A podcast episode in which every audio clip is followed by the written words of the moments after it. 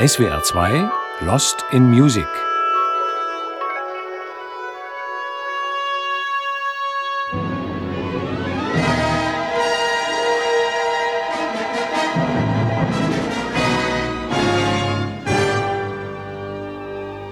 Heute die Schwestern des Ikarus von Flugpionierinnen und Überfliegern von Ariane Hummel.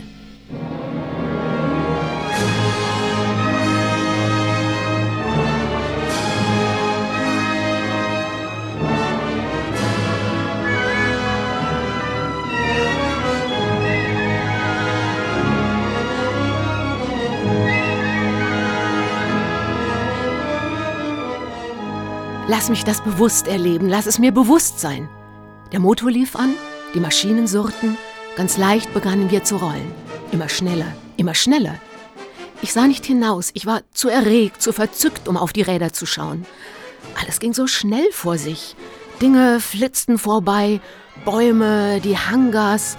Ich merkte nicht, wann wir vom Boden abhoben. Erst jetzt waren wir restlos glücklich, hingerissen und ekstatisch glücklich. Allein und doch beisammen. Plötzlich empfand ich wirklich das Gefühl des Aufsteigens. Ein starker Auftrieb, vogelgleich, wie die Träume vom Fliegen. Wir segelten in Luftschichten. Dieser Auftrieb, der einem den Atem nahm, hier war er wieder. Ich hatte das wirkliche und intensive Bewusstsein des Fliegens.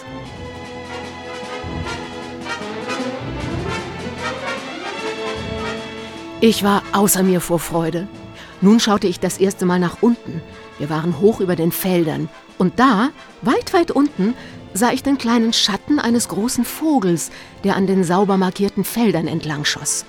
Es gab mir einen furchtbaren Schock, als ich auf einmal merkte, mit welcher entsetzlichen Geschwindigkeit wir flogen und dass dieser Schatten, dass wir das waren, wie in einem Spiegel. Dieser Vogel waren wir.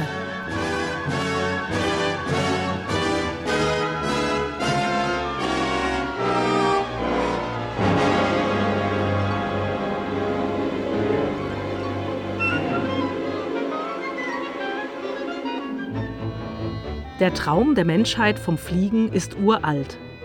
Sowohl in der Musik als auch in der Literatur finden sich kunstvoll gestaltete Zeugnisse davon. Musikalisch wollen wir heute in noch weitgehend unbekannte Sphären vordringen. Heben wir also ab und wagen einen durchaus weiblichen Blick von oben auf das Weltgeschehen, frei von der oft erdrückenden Last des Alltags, den Blick gen Himmel gerichtet.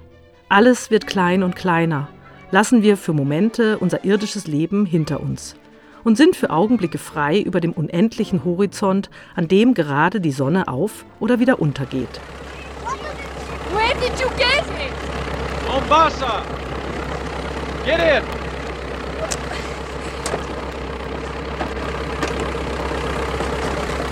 When did you learn to fly? Yesterday!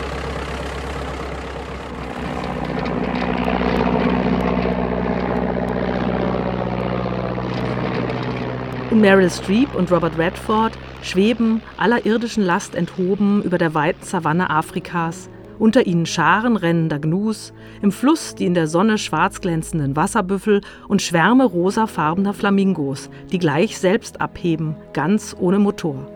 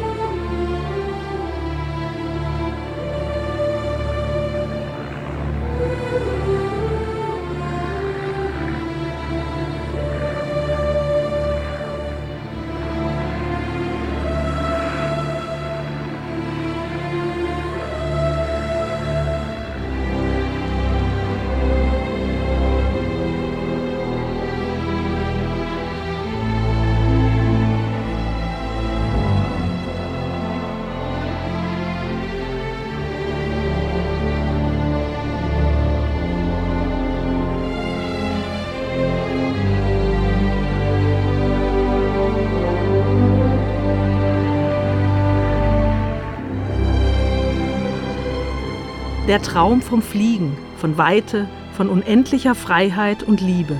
Ein Händedruck genügt.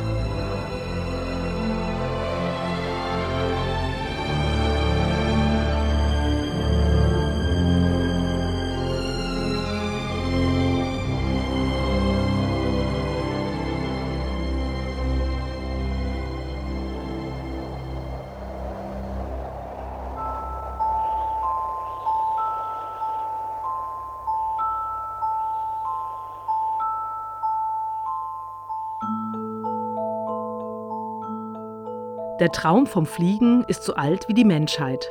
Er beginnt für uns nicht etwa mit dem Fall von der nächsten Klippe bei der Mammutjagd, auch nicht mit den fliegenden Sauriern, die als Drachen noch zuhauf in der Fantasy-Literatur zugegen sind. Wohl aber mit dem vielfältigen Gewirr und Gewimmel der Insekten. Sie sind seit Millionen von Jahren in allen Formen, Farben und Größen in verschiedensten Luftschichten unterwegs und haben im Insektkonzerto Gregor Meyerhofers ihren ganz eigenen Platz im musikalischen Kosmos gefunden. Hier raschelt es und flattert es und eine Welt erwacht, für die das Leben in den Lüften selbstverständlich ist. Und das punktgenaue Landen auf der nächsten Blume auch.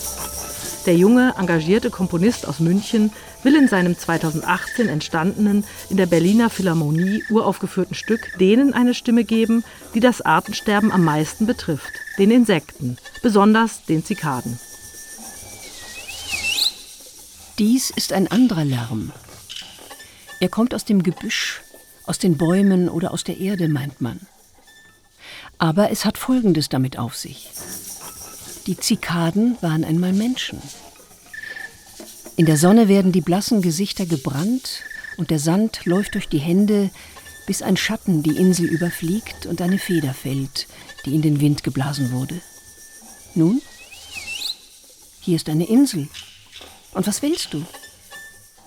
Soll die Sonne das Messer ziehen und der Vulkan dir Asche auf dein Haupt tun?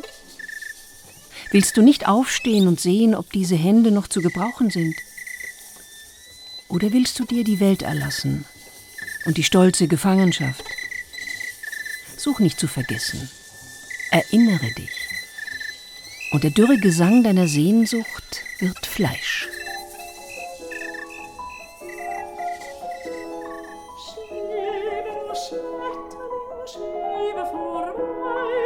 Leben ist leichtes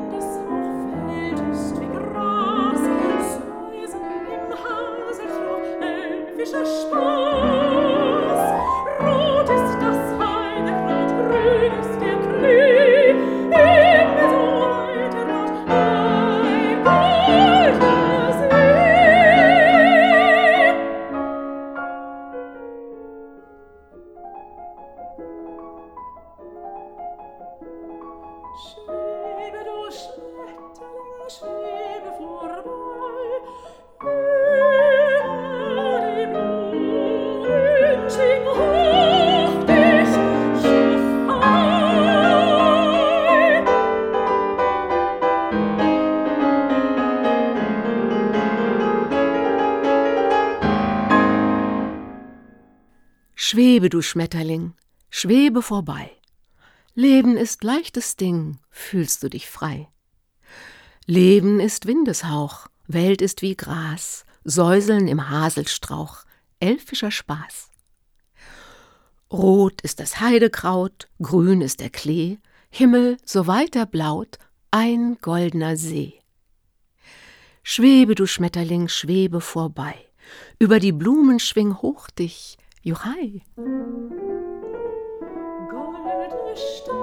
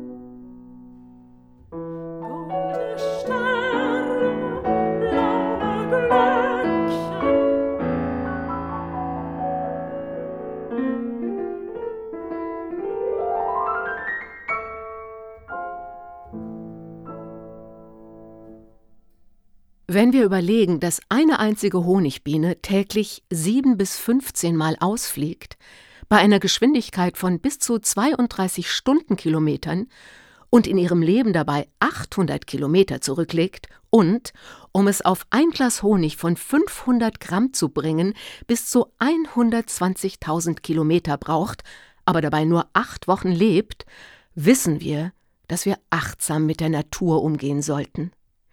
Wir begreifen, wie kostbar sie ist und wie phänomenal diese selbstfliegenden, zarten, summenden und brummenden Wesen dieser Erde sind, ob wild, ob domestiziert, für die der Start und die Landung auf einer Blüte seit jeher meist kein Problem darstellt, und das ganz ohne Landebahn.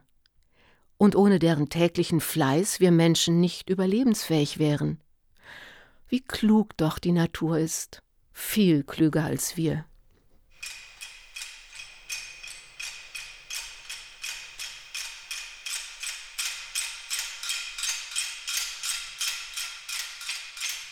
Nichts anderes will ich wissen von der Welt als ihren Klang, wie sie an jenem ersten Morgen ihren ersten Tag begann. Wie nach dem Urknall, wie nach aller Theorie die ersten Nebelschleier vor der Sonne ihre stillen Bahnen zogen, wie der ahndungsvolle Ozean im ersten Licht die großen Wasser um sich scharte in weitem, ausgedehntem Bogen. Ich will wissen, wie der erste Fisch als Flossenfüßler sich aufs Trockene schwang und wie Archeopteryx, der Ahnenvogel, klang, als er hoch erhobenen Haupts die Urform aller Kreise zog. Ich will wissen, wie und was, warum und wann der erste Erdenkrieg im Steppengras begann, warum die Affen sich erhoben und nicht weiter auf den Bäumen droben. Ich will wissen, wie der erste Schrei des Menschen klang, als er aus einem Ei und einem Sperma aus der Mitte einer Frau entsprang. Nichts anderes will ich wissen von der Welt, als was sie seit jenem ersten Tag zusammenhält, als was an jenem ersten Tag geschah, wie nach dem Urknall jenseits aller Fantasie die Welt in Stücke brach, bevor wir wussten, wie.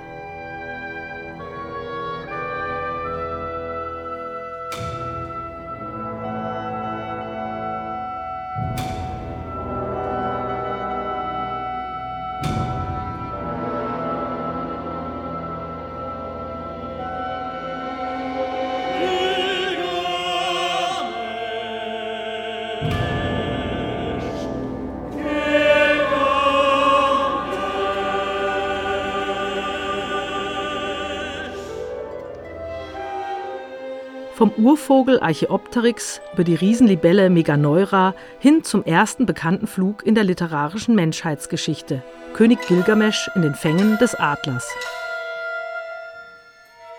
Ein Adler packte mich mit ehernen Krallen und flog mit mir vier Stunden hinauf. Er sprach zu mir, schau hinunter aufs Land, wie sieht es aus? Blick auf das Meer, wie erscheint es dir? Und das Land war wie ein Berg und das Meer wie ein kleines Gewässer. Und wieder flog er höher, vier Stunden hinauf und sprach zu mir, schau hinunter aufs Land, wie sieht es aus? Blick auf das Meer, wie erscheint es dir?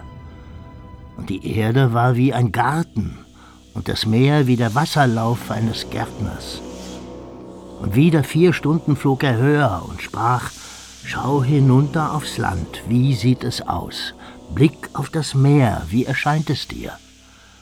Und das Land sah aus wie ein Mehlbrei und das Meer wie ein Wassertrog. Zwei Stunden noch trug er mich höher hinauf, da ließ er mich fallen. Und ich fiel, und ich fiel und lag zerschmettert am Boden. Dies ist der Traum. Heiß vor Schrecken wachte ich auf.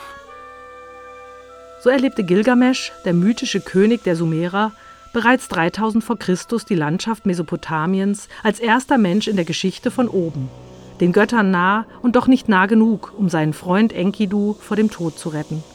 Der Mensch im Kampf mit den Göttern um seinen Platz in der Welt. Dieser Kampf hat seit jeher auch immer etwas mit dem Fliegen zu tun.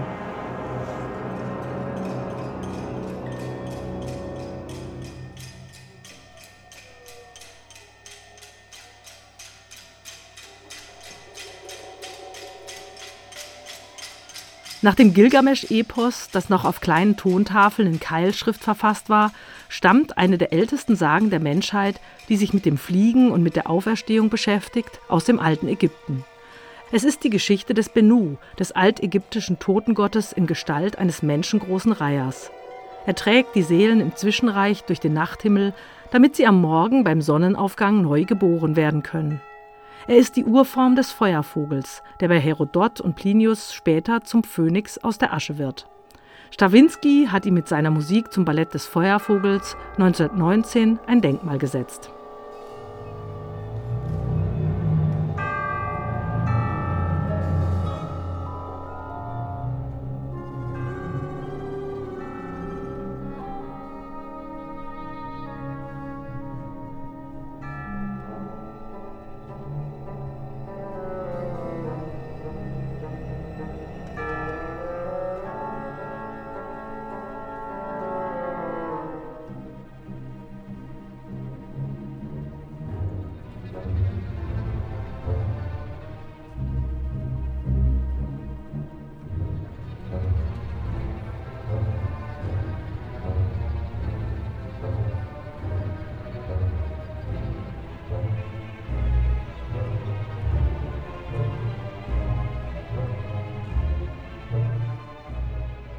Im Garten des Paradieses, direkt unter dem Baum der Erkenntnis, stand einst ein Rosenstrauch, vor dem die Bibel nichts berichtet hat. Dessen erste Blüte bildete ein Nest, aus dem der Vogel Phönix entsprang. Rotgolden leuchtete sein Gefieder. Sein Flug war ein herzbewegendes Strahlen, und sein Gesang war die schönste Musik, die je erklang und seinen wahren Namen, den gaben ihm Adam und Eva, denn er vervollkommnete ihr Glück. Doch als das Menschenpaar die verbotene Frucht von dem Baume nahm und aß und aus dem Paradies vertrieben wurde, da geschah es. Ein Funke fiel vom Flammenschwert des strafenden Engels hinab und entzündete das Nest. Die Flammen schlugen hoch und der Phönix verbrannte. Als die Asche abkühlte, lag darin ein golden schimmerndes Ei. Aus ihm schlüpfte der Phönix erneut und erhob sich in all seiner Pracht.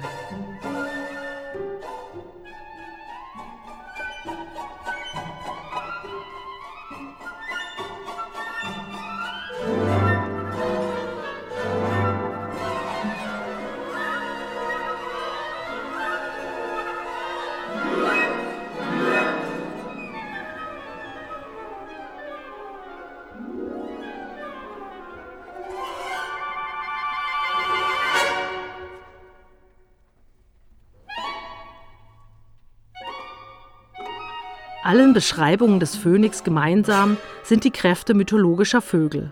Sie stehen in ihrer Bedeutung für Auferstehung, Barmherzigkeit, Unsterblichkeit, Tugend, Freiheit, Selbsterkenntnis, Wahrheit, Kraft und Wissen über den Tod und das ewige Leben.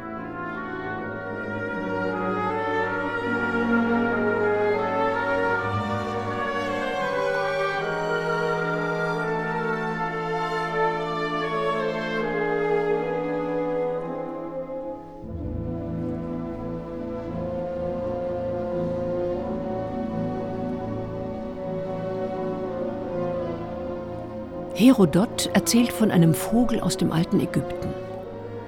Der kehrte nur alle 540 Jahre in den Tempel des Sonnengotts zurück, um dort seinen Vater in einem Ei zu bestatten, damit er wiedergeboren werden könne. Plinius der Ältere macht aus ihm einen Heiligen, einen am Hals goldglänzenden Wundervogel mit rot leuchtendem Gefieder, der sich sein Nest aus Weihrauch baut. Dieser kehrt alle 500 Jahre in sein Nest zurück, verbrennt dieses und er mit ihm um dann gänzlich verjüngt als Wurm wieder aufzuerstehen und neu geboren zu werden. Sein Flug versinnbildlicht dabei die Lebensspanne, die der Vogel zurücklegt, von der Geburt zum Tod bis hin zu seiner Wiedergeburt, uns heute besser bekannt als Phönix aus der Asche. Das Denken der alten Ägypter und ihre mythologischen Geschichten hingen eng mit der Natur und ihrem Werden und Vergehen zusammen. Hier mit der Wiederkehr der lebensspendenden Nilflut.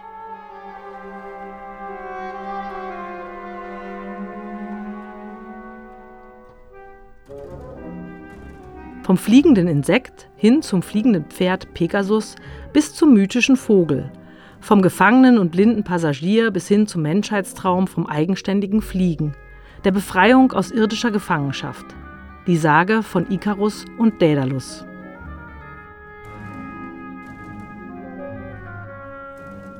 Du kannst den Himmel nicht erreichen, wenn du die Erde verrätst.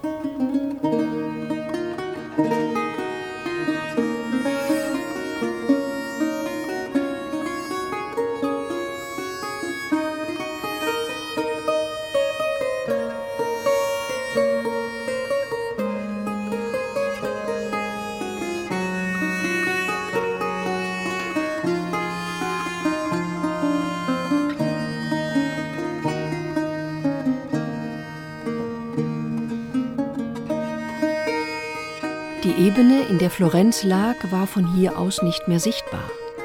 Aber die ganze unendliche Ebene gegen Empoli lag vor seinen Blicken. Zuerst kamen lilagraue Berge mit breiten Schatten, Vorsprüngen und Abgründen. Dann zogen sich die unendlichen Hügel von Livorno über Castellino Marittimo und Volterra bis San Gimignano. Er sah nur weiten Raum, Luft und Leere vor sich. Der schmale Pfad verschwand gleichsam unter seinen Schritten, und er flog auf Riesenflügeln über den welligen Fernen dahin. Hier schienen die Flügel natürlich und notwendig, und ihr Fehlen erfüllte die Seele mit Staunen und Angst. Dieses Empfinden hat wohl ein Mensch, dessen Beine plötzlich versagen. Er erinnerte sich noch, wie er als Kind die dahinziehenden Kraniche mit den Blicken verfolgt und vor Neid geweint hatte, wenn sie ihren kaum hörbaren Schrei vernehmen ließen, der wie ein Zuruf Fliegen wir, fliegen wir klang. Er erinnerte sich auch, wie er im Geheimen die Stare und Grasmücken seines Großvaters aus den Vogelbauern fliegen ließ und sich an der Freude der Befreiten ergötzte.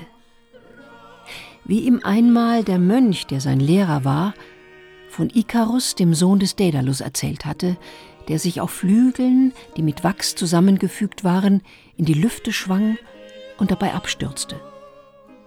Und wie er auf die Frage des Lehrers, wer der Größte unter den Helden des Altertums gewesen sei, geantwortet hatte, Ikarus, der Sohn des Daedalus.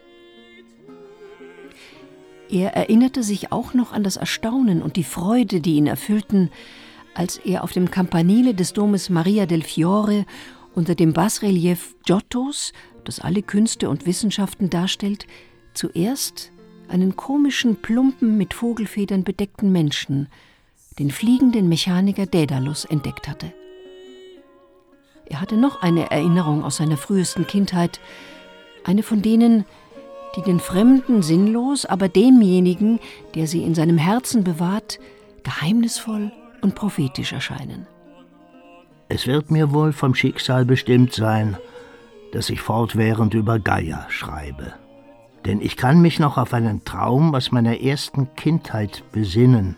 Mir träumte, dass an meiner Wiege ein Geier geflogen kam, mir den Mund öffnete und mehrere Mal mit seinen Federn über meine Lippen strich.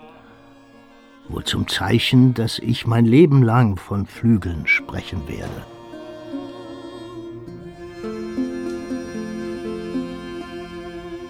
Prophezeiung ging in Erfüllung. Menschliche Flügel wurden zum letzten Ziel seines Daseins.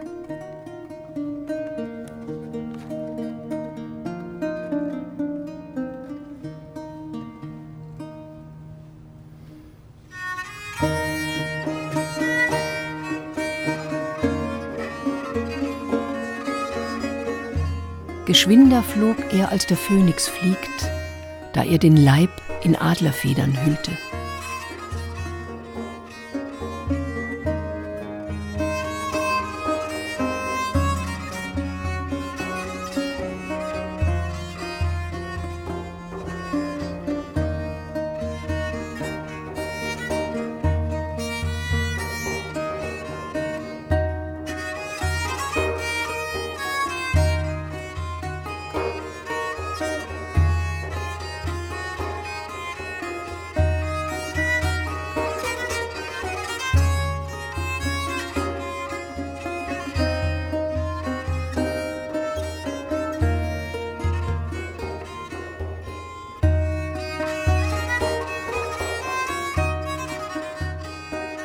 Leonardo da Vinci, der Erfinder der Flugspirale und des Ornithopters, des Schwingenflüglers, inspirierte unter anderem auch die Gebrüder Lilienthal zur Weiterentwicklung ihres erfolgreichen Gleitfliegers.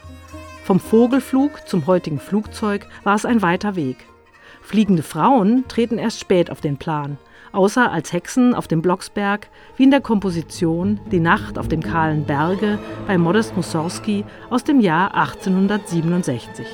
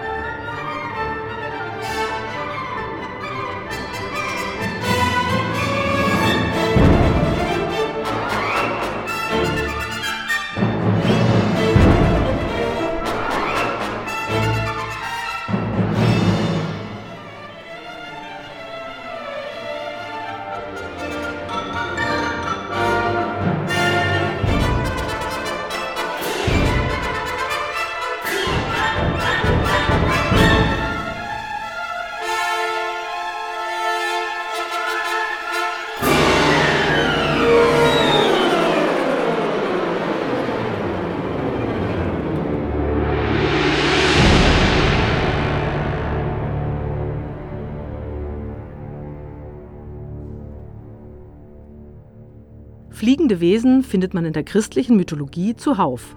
Von Hexen, Teufeln und Engeln ist hier die Rede und eine Kirche im englischen Cambridgeshire aus dem 14. Jahrhundert ist geradezu bestückt mit ihnen. 118 Engel aus Eichenholz schmücken das hölzerne Kirchendach von innen, gekleidet in echte Schwanenfedern.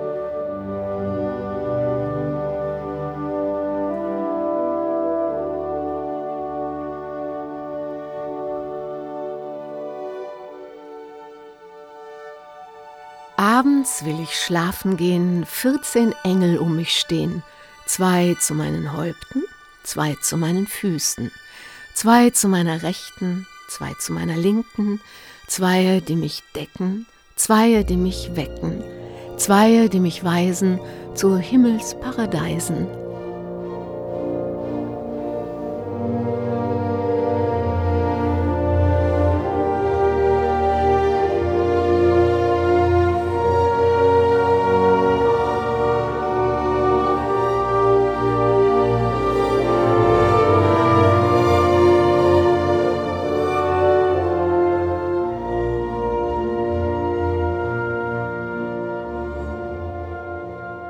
Was wären wir Menschen nur ohne unsere Engel?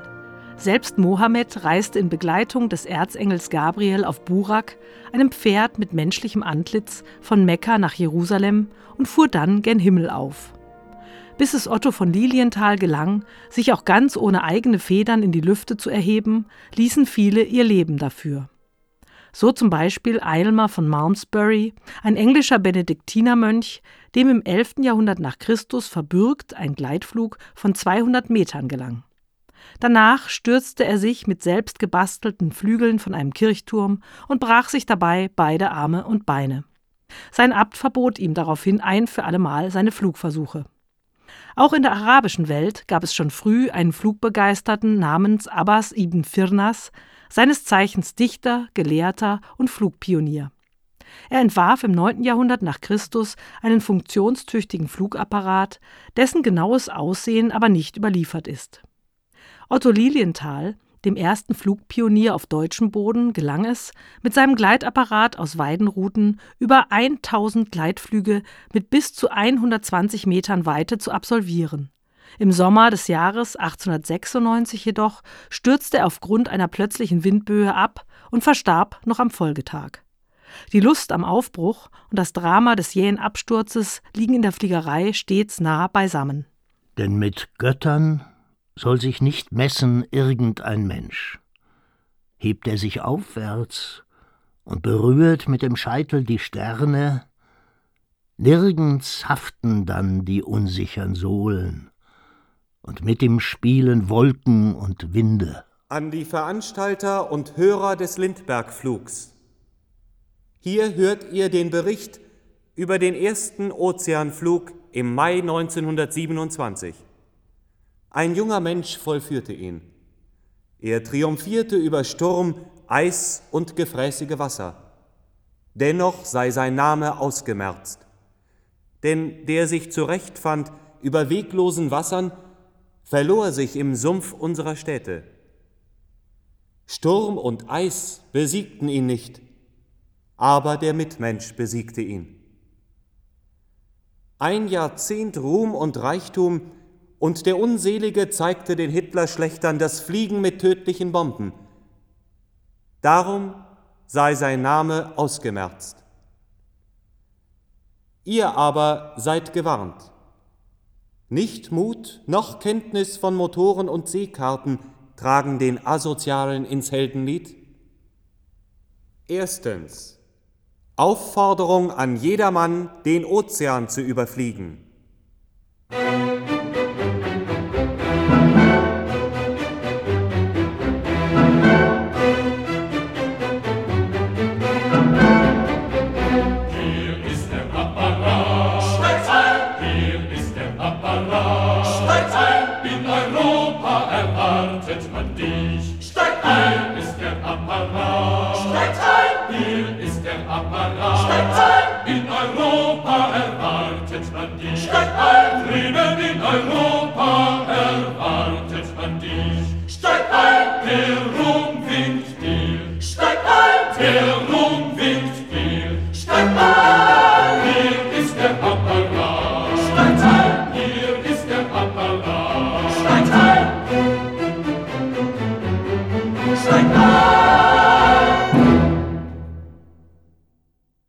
Zweitens.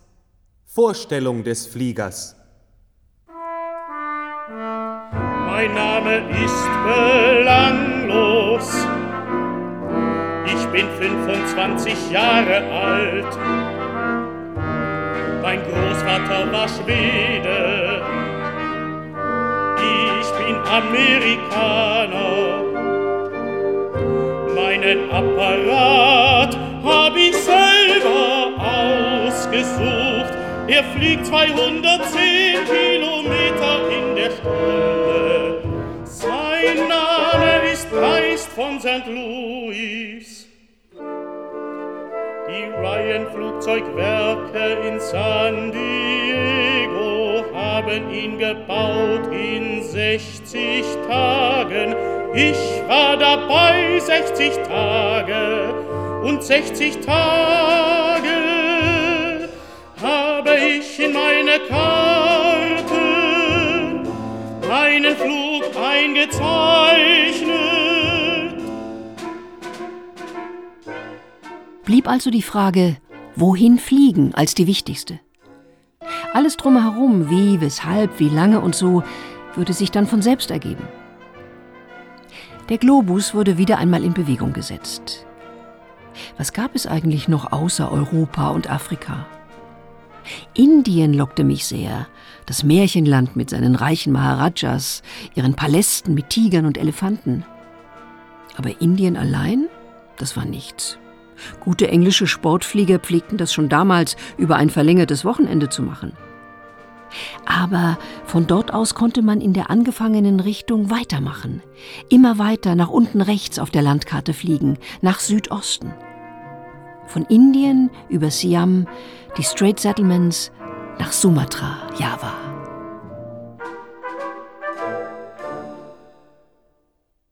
So Elli Beinhorn, die legendäre Sportfliegerin, die 1929 mit 21 Jahren in Berlin als eine der ersten Frauen Deutschlands nach Melli Bese den Pilotenschein erwarb. Sie wurde Kunstfliegerin und durchflog 1931 erstmals alleine Afrika. 1932 umrundete sie bereits die Welt. Sie war legendär, stellte einen Rekord nach dem anderen auf und überflog an einem Tag drei Kontinente, was zu jener Zeit noch großes Können in der Navigation und im Fliegen voraussetzte. Und, wie sie selbst sagte, Disziplin, Disziplin, Disziplin. Es war mein größter Wunsch, wenigstens in einem anderen Lande zu sein, eine andere Sprache zu hören, das Gefühl zu haben, jetzt geht das Abenteuer wirklich wieder los. Man kann nur noch fliegen und vorwärts denken. Elli Beinhorn starb mit 100 Jahren in einem Münchner Altersheim. Es kann auch anders gehen. Pionierinnen der Lüfte. Come fly with me, let's fly, let's fly away. If you can use some exotic booze, there's a bar in far Bombay. Come fly with me, let's fly, let's fly away. Come fly with me, let's float down to Peru. In Llama Land, there's a one man band, and he'll toot his flute for you. Come fly with me, let's take off in the blue. Once I get you up there where the air is rarefied, we'll just slide starry eyed. Once I get you up there, I'll be holding you so near. You may hear angels cheer, cause we're together. Weatherwise, it's such a lovely day. Just say the words and we'll beat the birds down to Acapulco Bay. It's perfect for a flying honeymoon, they say. Come fly with me, let's fly, let's fly away.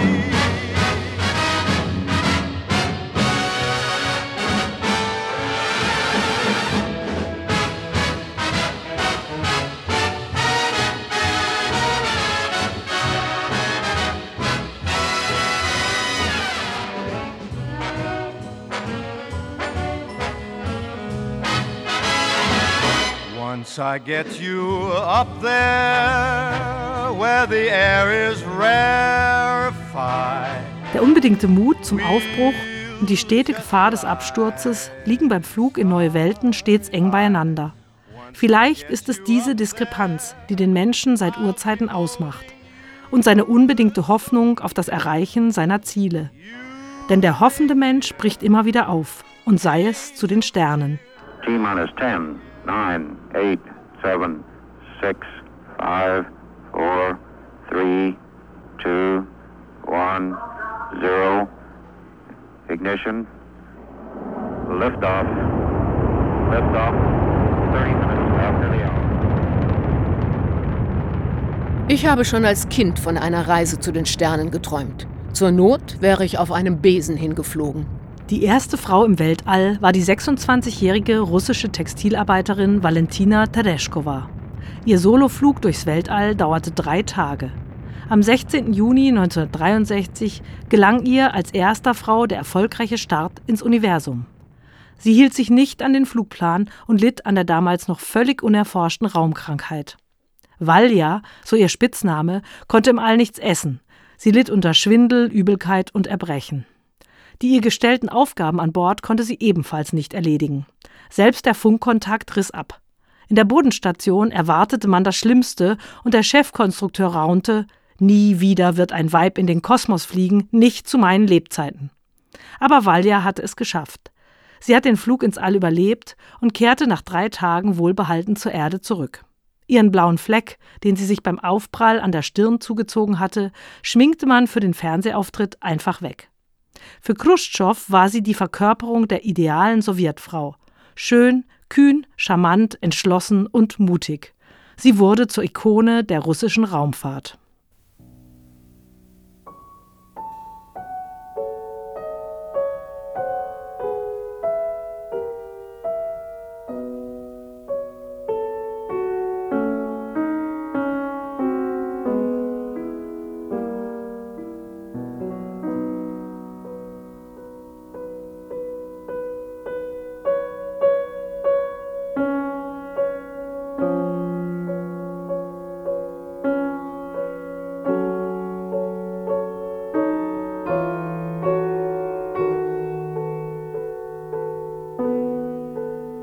War, als hätte der Himmel die Erde still geküsst, dass sie im Blütenschimmer von ihm nun träumen müsst. Die Luft ging durch die Felder, die Ähren wogten sacht, es rauschten leis die Wälder, so sternklar war die Nacht. Und meine Seele spannte weit ihre Flügel aus, flog durch die stillen Lande, als flöge sie nach Haus.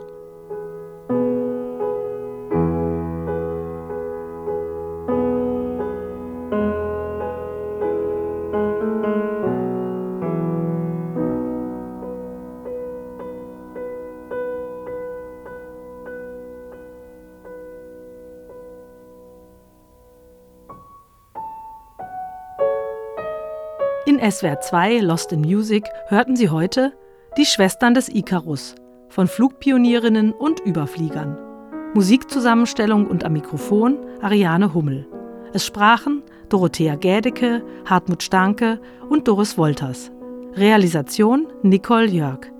Die Sendung zum Nachhören sowie eine Liste der Musik und Literatur finden Sie auf swr2.de oder in der SWR2 App.